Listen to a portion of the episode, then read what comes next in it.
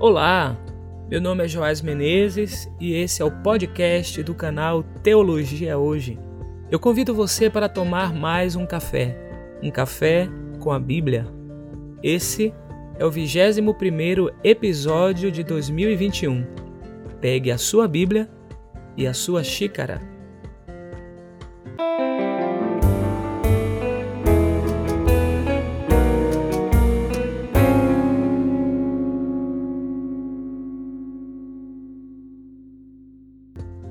Quanto a mim, se eu tropeçar, as misericórdias de Deus serão minha salvação eterna. Se eu cambalear por causa do pecado da carne, minha justificação será pela justiça de Deus, que dura para sempre. Ele me atrairá para a sua graça e por sua misericórdia trará minha justificação. Ele me julgará na justiça de sua verdade e na grandeza de sua bondade. Ele me perdoará todos os meus pecados. Através de sua justiça, ele me purificará da impureza dos homens e do pecado das crianças dos homens. Ao ler estas palavras nesta semana, fiquei profundamente impactado por elas. O texto apresenta aspectos da nossa humanidade tropeçar e cambalear. Ao mesmo tempo, o texto indica o que Deus faz, justifica e usa de misericórdia com aqueles que tropeçam e cambaleiam.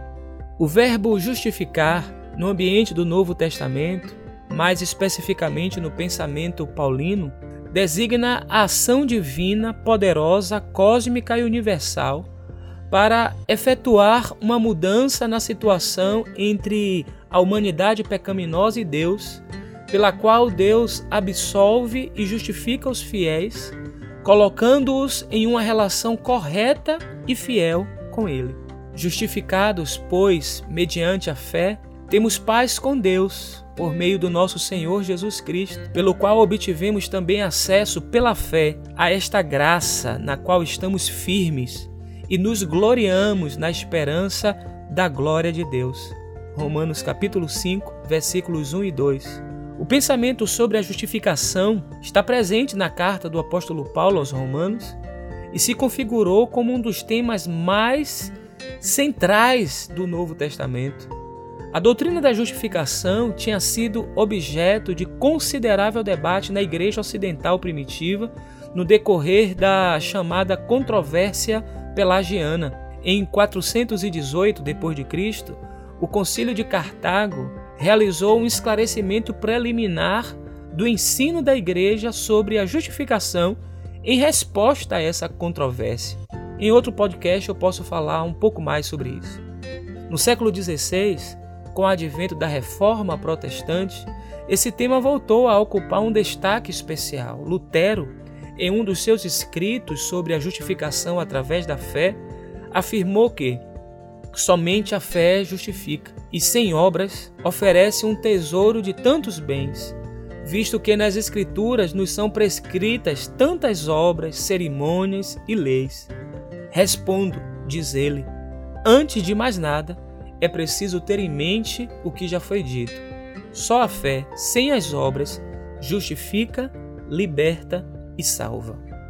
O texto que lemos no início afirma o seguinte: Minha justificação será pela justiça de Deus, que dura para sempre.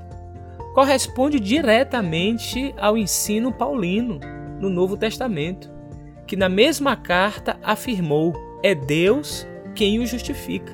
Está em Romanos, capítulo 8, versículo 33. E o texto que lemos diz mais: ele me atrairá para sua graça e por sua misericórdia trará minha justificação.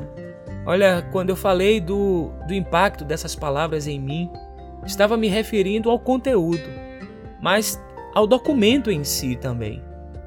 Quando eu li no início, de propósito, não indiquei a referência para lhe dar a chance de tentar identificar, caso você seja, espero que seja, um assíduo leitor ou leitura das Escrituras, onde está o texto.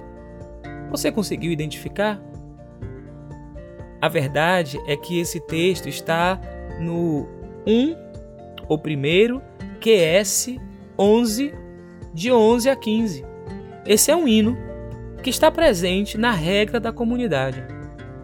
A regra da comunidade é um dos documentos que foi encontrado naquelas 11 grutas na região do Mar Morto, em Qumran, descobertos em 1947, mas com documentos cuja datação vai de 250 anos aproximadamente antes de Cristo até 68 depois de Cristo.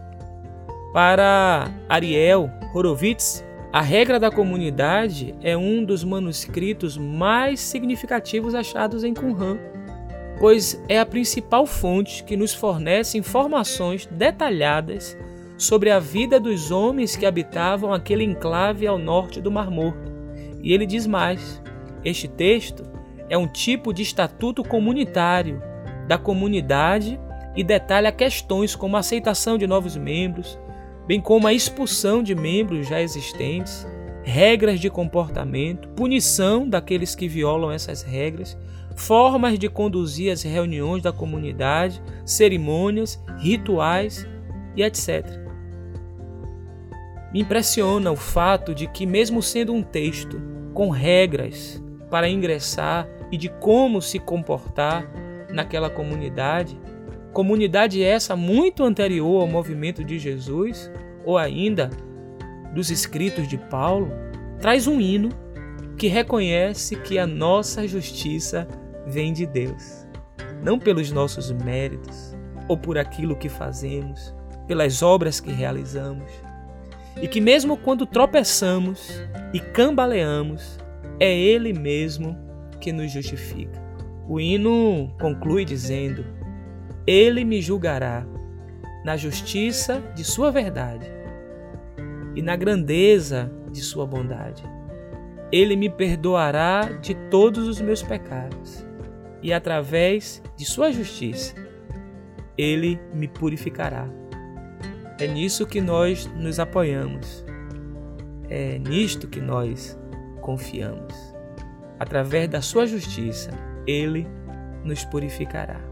Se a mensagem desse podcast foi importante para você, compartilhe com seus familiares e amigos esse link. Siga o nosso podcast na plataforma de sua preferência. Lembrando que a partir de setembro nós faremos reflexões escolhendo um livro da Bíblia e a escolha desse livro se dará a partir da indicação de vocês, os nossos ouvintes. Para tanto, deixe a sua sugestão nos comentários do podcast, no YouTube, no IGTV, no arroba IOASH, no Instagram, ou no meu WhatsApp, caso você tenha esse contato. Lembrando, mais uma vez, mesmo que já tenha tomado a vacina, continue tomando todos os cuidados. Ainda estamos numa pandemia, vai passar, mas ainda não passou. Que a bênção do Eterno, que enriquece e não acrescenta dores, seja sobre a sua vida, dos seus familiares e amigos. É a oração que faço por Cristo Jesus, nosso Senhor. Amém. Até o próximo Café com a Bíblia.